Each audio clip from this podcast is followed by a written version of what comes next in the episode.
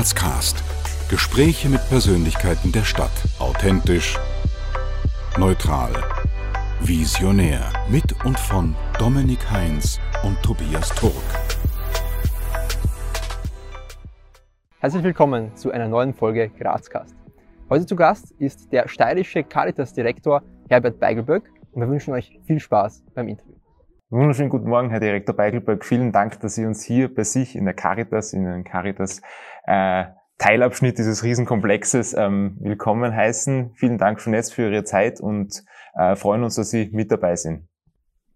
Genau, wir dürfen mit einer kurzen Vorstellung Ihrer Person beginnen. Magister Herbert Beigelberg stammt ursprünglich aus Hartberg und studierte Theologie in Graz. 1984 wurde er Generalsekretär der Katholischen Jugend Österreich und im Jahr 89 Jugendstellenleiter der Diözese Graz-Seckau. Nachdem Magister Beigelböck 1993 Generalsekretär der Katholischen Aktion Steiermark wurde und ab 1997 stellvertretender Leiter der bischöflichen, des bischöflichen Pastoralamtes, wechselte er 2001 als Marketingleiter zur Kleinen Zeitung und absolvierte ein postgraduales Wirtschaftsstudium in Wien. Im Jahr 2004 wurde Herbert Beigelberg Wirtschaftsdirektor der Diözese Graz-Seckau und 2016 zum Direktor der Caritas der Diözese Graz-Seckau bestellt. Herbert Beigelböck ist verheiratet und hat drei Kinder sowie vier Enkelkinder. Sehr geehrter Herr Direktor, nach der Schilderung Ihrer Biografie liegt ja auch die Schlussfolgerung nahe, ähm, dass man auch in der katholischen Kirche ja, Karriere machen kann, oder? Ja, scheint so. Kirchen sind sehr große Gemeinschaften, die viele Möglichkeiten haben, die auch entscheidend die Gesellschaft mitgestalten. Und es ergibt sich so, dass dann sehr interessante Aufgaben da sind in der Führung, im Management, im Gestalten dessen, was Kirche einbringt.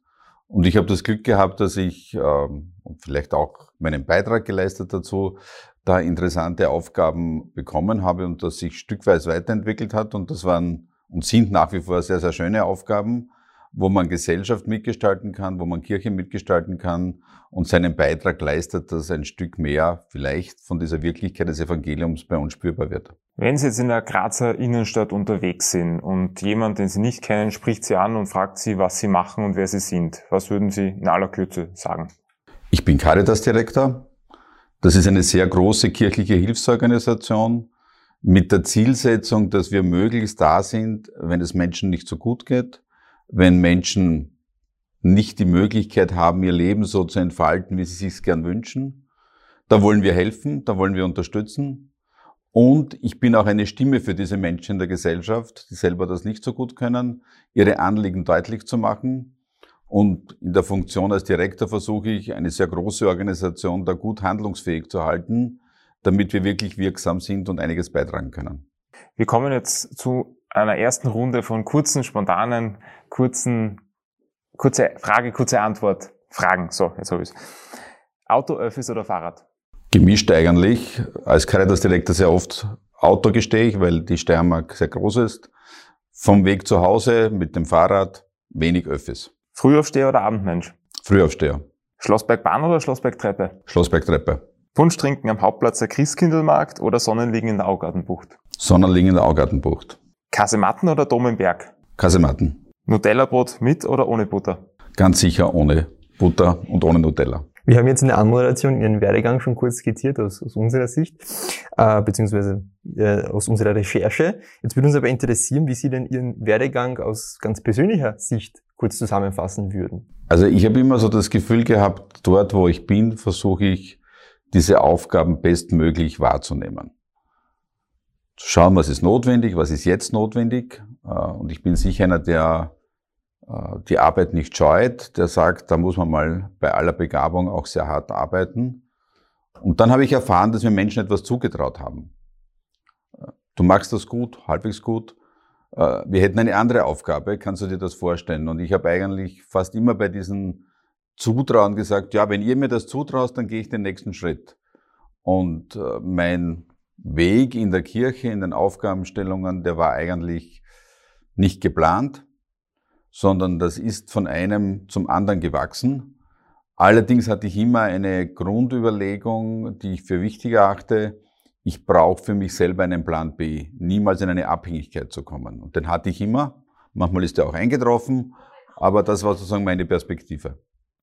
Auf welchen persönlichen Erfolg würden Sie sagen, sind Sie jetzt heute rückblickend am meisten stolz? Ja, da bin ich mir ziemlich sicher darauf, dass in den Aufgaben, die ich wahrgenommen habe, andere Menschen gewachsen sind. Ich schaue da zurück und sehe, dass ich Mitarbeiterinnen und Mitarbeiter geholt habe, die zu uns gekommen sind, mit ihren Begabungen, auch manchmal mit ihren Plänen. Und so ein Blick auf, auf die gesamte Situation, sage ich, dass an meiner Seite oder mit mir gemeinsam eine Reihe von Frauen und Männern sehr, sehr gut gewachsen sind, sind auch freundschaftlich verbunden, gut im Kontakt. Das ist nicht alles auf meinem Mist gewachsen, aber ich habe es ermöglicht, dass andere wachsen haben können und darauf bin ich eigentlich am meisten stolz. Sie haben gerade vorher von einem Plan B gesprochen, der ab und zu mal eingetreten ist. Wir haben gesehen, Sie waren ja auch ähm, Marketingleiter bei der kleinen Zeitung. War das damals dieser Plan B vielleicht? Es war ein bisschen ein Plan B, ja. Ich war ganz eng in der Zusammenarbeit mit Bischof Weber und habe gewusst, ein Wechsel des Bischofs ist auch für jemanden, der so eng zusammenarbeitet mit der Führungsfigur, nicht immer einfach. Äh, und habe mir damals überlegt, äh, es wird klug sein, den kirchlichen Dienst zu verlassen und eine neue Aufgabe zu suchen. Ich wollte damals dauerhaft in den Medienbereich wechseln. Hat das hat auch, glaube ich, ganz gut funktioniert. Es war dann eben so, dass einige Jahre später Bischof Capillare mich gefragt hat, wieder zurückzukommen. Es war wieder so eine Situation, Zutrauen. Dann bin ich zurück als Wirtschaftsdirektor. Woher dieses Interesse für das Thema Marketing oder Wirtschaft generell? Das Thema Wirtschaft, ich habe relativ bald äh, in meinen Funktionen gemerkt, schon als Generalsekretär der katholischen Jugend Österreichs. Es war eine kleine Einheit, aber immerhin auch mit damals äh, einigen Millionen Euro, äh, einigen Millionen Schilling Budget damals noch. Äh, es braucht eine stabile wirtschaftliche Basis, sonst kann man nicht gestalten, sonst kann man nicht entwickeln. Das damals sehr mühsam gelernt, das war nicht so einfach als Theologe, aber ich habe es gelernt und dann entdeckt, dass das Zusammenwirken von Inhalten und Ressourcenfragen eigentlich viel Kraft gibt im Gestalten. Und von dem her äh, bildet man sich weiter und dann eines Tages auch noch gescheiter, wenn man das mit einem Studium hinterlegt und dann auch wirklich manche Dinge besser versteht und ich glaube schon, dass diese beiden Standbeine äh, sehr hilfreich waren, auch jetzt sehr hilfreich sind.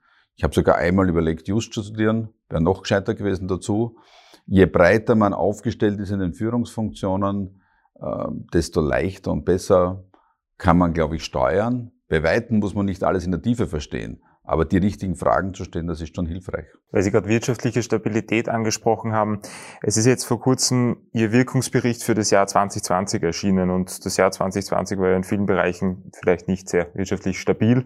Ähm, was war jetzt vielleicht in dem Wirkungsbericht so, und sozusagen auch rückblickend auf das Jahr besonders spürbar für die Caritas? Wir sind eine sehr große Organisation mit ganz, ganz vielen Angeboten. Und das hat dazu geführt, dass zum einen wir von fast allen Maßnahmen der Regierung betroffen waren. Und zwar unterschiedlich. Und wir konnten nicht mit einer Antwort kommen. Wir mussten einen Bereich zuspielen, den anderen hochfahren. Wir mussten Leute in Kurzarbeit schicken, aber andere wieder mit mehr Leistungsstunden haben. Also das unterschiedliche Steuern war eine Herausforderung. Gleichzeitig war in dieser Situation auch die Größe ein wichtiger Faktor, weil wir untereinander tauschen konnten. Es hat uns Stabilität gegeben. Wir konnten mit Ressourcen agieren. Aber das war die schwierige Aufgabenstellung und wirtschaftlich hat das geheißen, wir haben eine Menge von Kosten zusätzlich nehmen müssen. Äh, von Schutzkleidung, Mehrleistungsstunden. Wir hatten geringere Auslastungen in manchen Einheiten. Also es war auch wirtschaftlich ein schwieriges Jahr. Ähm, wir haben es halbwegs gut bewältigt, glaube ich. Aber es zeigt schon, die Größe kann Belastung sein, ist aber auch ein riesiger Vorteil. Und wir müssen einfach wirtschaftlich stabil stehen, damit wir auch ein Jahr mit einem Abgang von einer guten halben Million gut aushalten können. Wie gestaltet sich denn so ein typischer Arbeitstag als Caritas-Direktor? Ich glaube, einen äh, ganz typischen Arbeitstag gibt es kaum, weil das sehr abwechslungsreich ist. Das ist das Schöne an der Funktion. Aber es gibt sozusagen drei große Blöcke, würde ich sagen, äh, die einem so beschäftigen. Das eine sind alles Führungsaufgaben, das sind Meetings, Gespräche, äh, Strategiefragen, Abstimmungen, all das. Das gehört dazu. Wir sind eine große Organisation mit über 2000 Mitarbeiterinnen und Mitarbeitern. Das zweite ist Begegnung, äh, Besuche mit Einrichtungen, besonders schön, vor Ort zu sein, zu entdecken, wo sind wir gerade tätig, mit Menschen im Gespräch sein, im Pflegewohnhaus, im Obdachlosenheim, Beschäftigungsprojekt. Also da versuche ich schon drauf zu bleiben und dran zu bleiben, auch in der ganzen Steiermark. Äh, und das dritte sind einfach Kontakte mit Menschen, die mit der Caritas etwas wollen. Die einen brauchen Hilfe. Gestern ein Gespräch geführt mit jemandem, der aus dem Gefängnis, also eine Mutter von einem jungen Mann, der aus dem Gefängnis kommen wird, kann der eine Chance haben für einen Wiedereinstieg.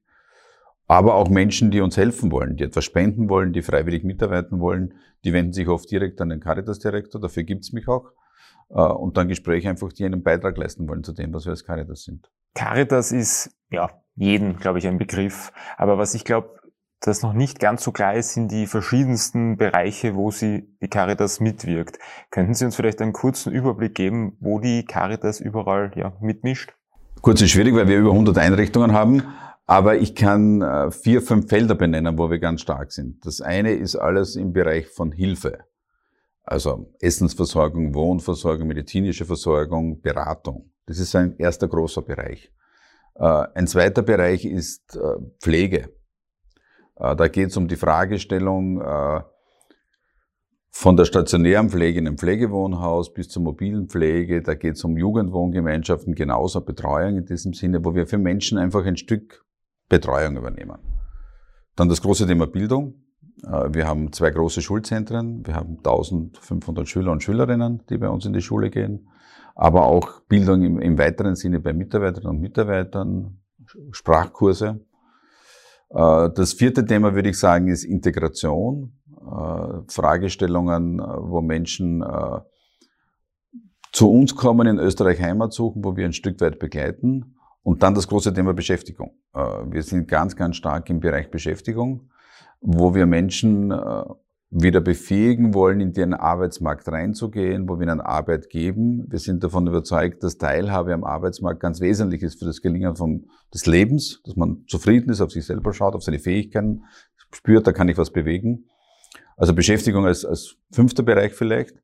Und neben all diesen Bereichen, wo wir arbeiten, wollen wir natürlich auch immer wieder in die Gesellschaft hineinwirken, sie mitgestalten, damit sie solidarischer wird, damit das Thema, wir tragen füreinander Verantwortung deutlich wird. Was würden Sie sagen, ist als steirischer Caritas-Direktor Ihre Vision für Graz oder vielleicht auch darüber hinaus? Wir haben in den letzten Jahren äh, wiederholt so Jubiläen gefeiert von Einrichtungen, die am Ende des letzten Jahrtausends geschaffen wurden. Marienstüberl, Ressedorf und viele andere auch. Die bewähren sich auch.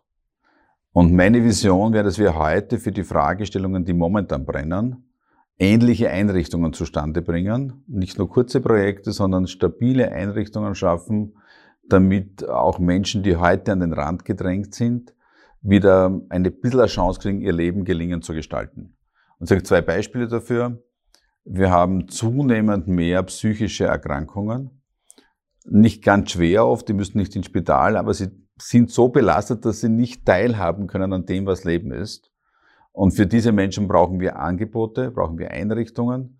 Da glaube ich, ist etwas notwendig nachzuziehen.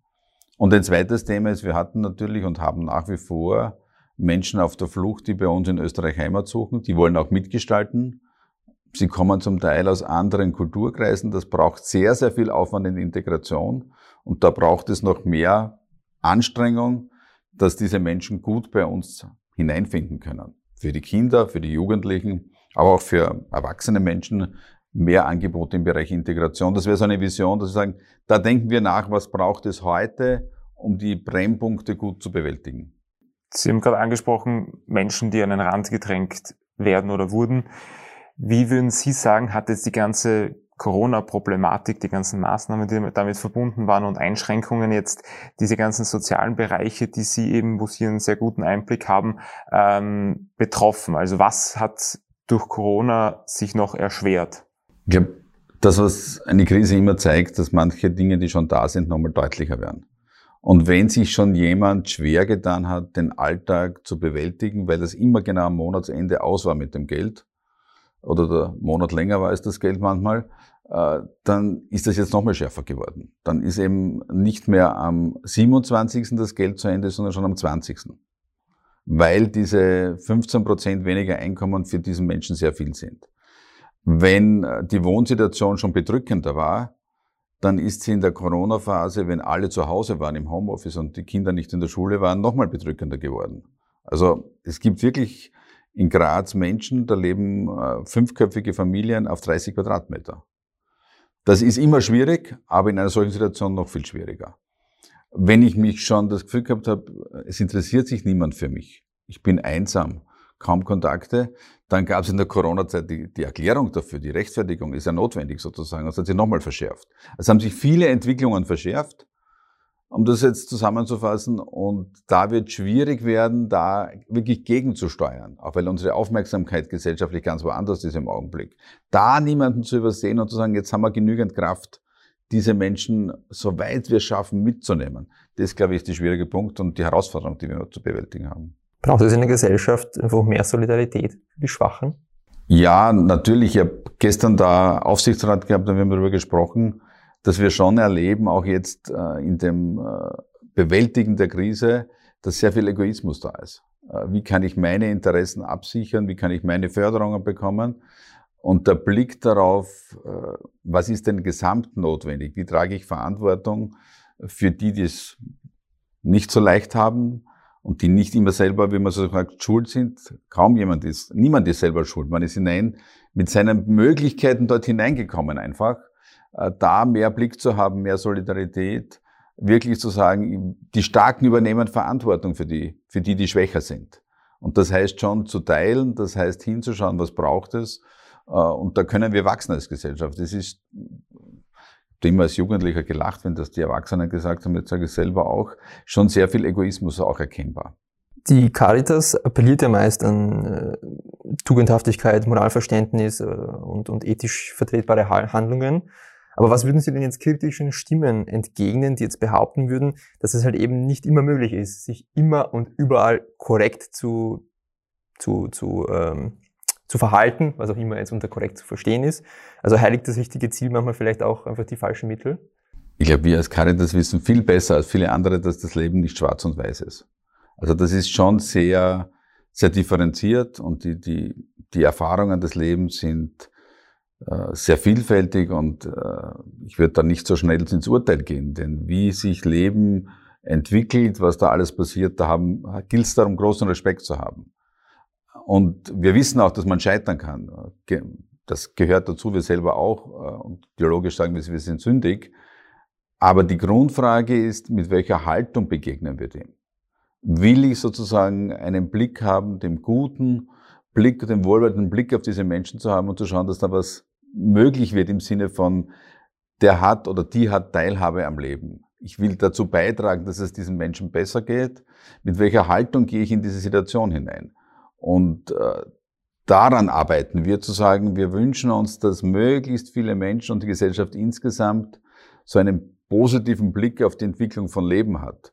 Äh, und schaut, dass wir niemanden übersehen, dass wir alle mitnehmen, dass wir bereit sind, das Ganze zu sehen, dass wir das Miteinander in die Mitte rücken. Und das ist unser Anliegen. Wir, wir wissen um das Scheitern, wir wissen, äh, dass es das Aufstehen braucht. Erleben wir Gott sei Dank in der Caritas sehr oft. Aber es braucht schon das Positive zu wollen und sich nicht damit zufrieden zu geben, dass das einfach so ist. Um jetzt wieder den Bezug mehr auf die Stadt Graz vielleicht zu lenken. Wie würden Sie sagen, dass Sie quasi in Ihrer Rolle als steirischer Caritas-Direktor die ja, verschiedensten Facetten der Stadt mitformen?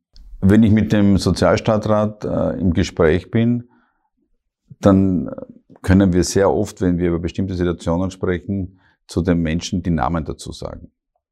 Äh, das ist der Herr XY und die Frau äh, und daran beschreiben wir Problemlagen. Und ich finde das unglaublich schön, dass wir nicht über ein anonymes Problem reden, sondern äh, die Situation in der Stadt Graz haben, dass wir die Obdachlosen per Namen nennen können, dass wir über psychisch erkrankte Menschen per Namen reden. Und da tragen wir, glaube ich, insgesamt dazu bei, zu einer Stadt, wo schon das Gefühl und die Wahrnehmung da ist, es gibt dieses Bemühen, diese Anstrengung, dass für alle eine Teilhabe am Leben da ist. Ähm, das ist einmal das Positive, was wir haben und das sehe ich auch. Äh, und meine Funktion als Caritas direkt und auch andere Hilfsorganisationen ist sowas wie ein Sensorium zu haben, wo entstehen denn neue Problemlagen? Wo müssen wir hinschauen, dass nicht, dass diese große, dieser Standard erhalten bleibt, dass möglichst wenig übersehen wird Und wir sind auch ein Gegengewicht zu manchen Interessen, die hier, wo die Starken sich auch einbringen. Und äh, ich bin eher ein schwaches Gegengewicht manchmal, aber sozusagen zu schauen, dass die Stadt in den Interessen in der Balance bleibt, ist auch eine Funktion, die ich wahrnehme. Dann kommen wir jetzt zur zweiten Runde unserer spontanen Entweder-Oder-Fragen. GAK oder Sturm? Hartberg. 80-10 oder 80-20? 80-20. Bier oder Wein? Wein. Aufsteigern oder Grazathlon? Grazathlon. Ah. Eigentlich müsste ich sagen Rekreation. Plaputsch oder Schöckel? Plaputsch. Sagt man der oder das Teller? Ich sag der Teller. Nach allem, was Sie jetzt ähm, schon in Ihrem Leben erlebt haben und die Erfahrungen, die Sie gemacht haben, was würden Sie aus heutiger Sicht Ihrem 18-jährigen Ich denn raten? Also mit 18 war ich, zu meinem 18. Geburtstag hatte ich die Matura und den Führerschein, war ganz wichtig. Ziemlich ungestüm, äh, wollte der Welt schon ein bisschen den Haxen ausreißen. Und würde heute dem 18-jährigen Ich sagen, das ist gut, bleib kritisch, äh, vertrau deinen Fähigkeiten äh, und schau drauf, dass du möglichst bald äh, ein paar Freunde in deiner Elterngeneration findest, die mit dir sozusagen die, deine Visionen austauschen. Sind Sie ursprünglich in einer, ähm, in einer religiösen Familie auch aufgewachsen? Ja, ich komme klassisch aus der Oststeiermark, die ist sehr stark geprägt und habe die kirchliche Karriere mit Ministrieren und Jungschau und Jugend ganz klassisch durchgemacht. Ähm, um quasi noch einmal bei der katholischen Kirche zu bleiben. Äh, seit Jahren ist es immer wieder ein großes Thema, die ganzen Kirchenaustritte, die zu verzeichnen sind. Als Caritas sind Sie ja sehr bemüht, äh, den Menschen äh, etwas zu helfen und etwas, wie soll ich sagen, zurückzugeben vielleicht. Was glauben Sie, müsste vielleicht passieren, ein, zwei Sachen, damit man da was dagegen tun kann, dass junge Menschen oder Menschen, egal aus welcher Schicht, Alter, was auch immer, ähm, wieder die Sinnhaftigkeit verstehen, einer Religionsgemeinschaft wie der katholischen Kirche zugehörig zu sein? Ich glaube, man kann ein bisschen an der Caritas da was sehen.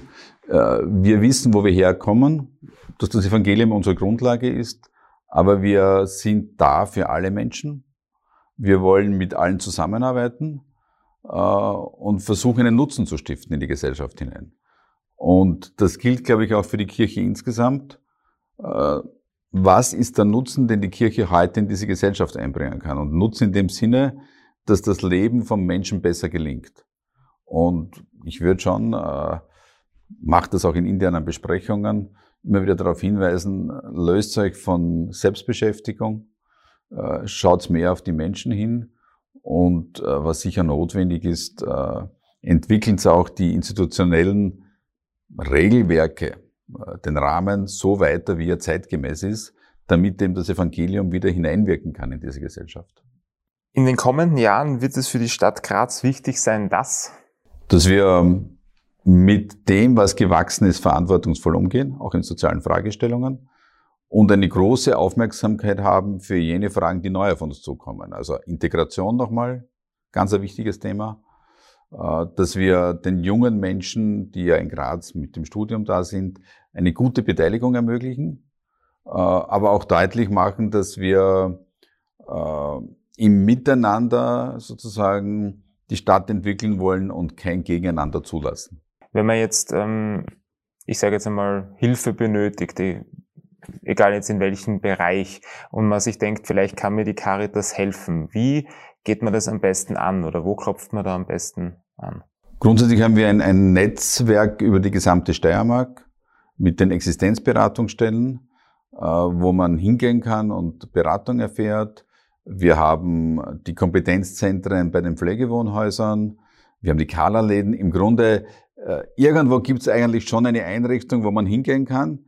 Und wenn man sich ganz unsicher ist, fragt man einfach dort und sagt, ich habe das Problem. Es gibt auch immer auch die Möglichkeit, hier zentral anzurufen. Aber es sollte so funktionieren, dass jede Einrichtung, die wir haben, an die richtige Adresse weitervermittelt, damit wirklich Hilfe möglich ist.